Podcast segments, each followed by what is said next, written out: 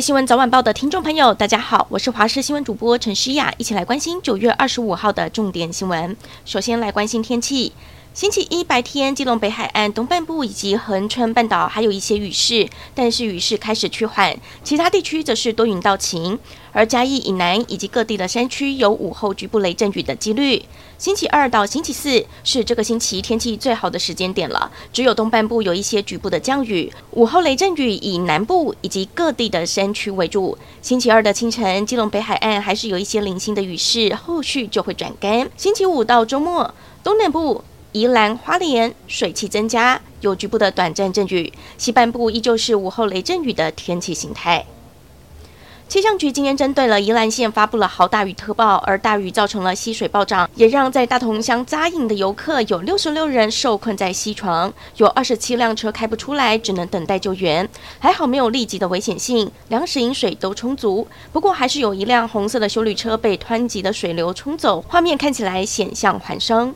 十月十三号边境全解封，虽然圆了许多人出国旅游的梦想，却也让民众质疑，像是手中的防疫保单还有效果吗？保险业者表示，不分国内国外确诊，许多保险公司都是理赔的，主要在于中央是否宣布疫情降级为一般传染病，才有可能影响保单的理赔。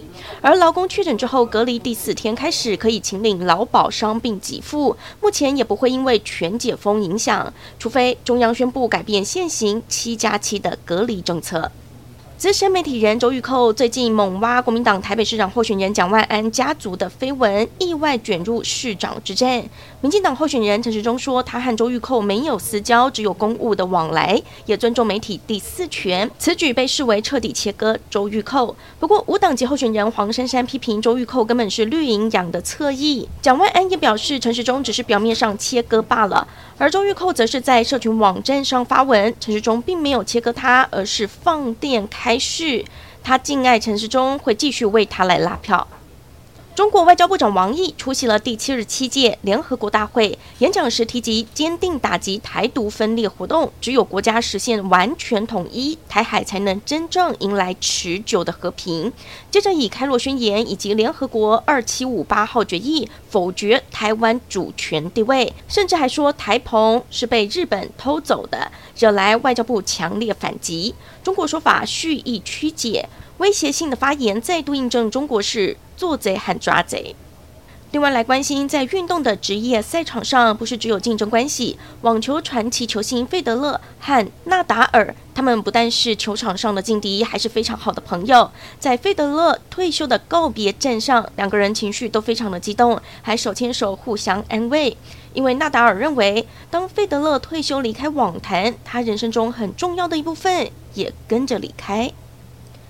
日本前首相安倍晋三的国葬将在九月二十七号举行，包括美国副总统贺锦丽在内等各国政要将会出席这一场国葬。日本媒体报道，为了确保国葬进行顺利，跟各国重要人士的安全，警视厅比照日皇即位和东京奥运开幕等重大事件的规格，成立了最高警备本部，以最高等级为安因应，把国葬定位为不许失败的重要活动。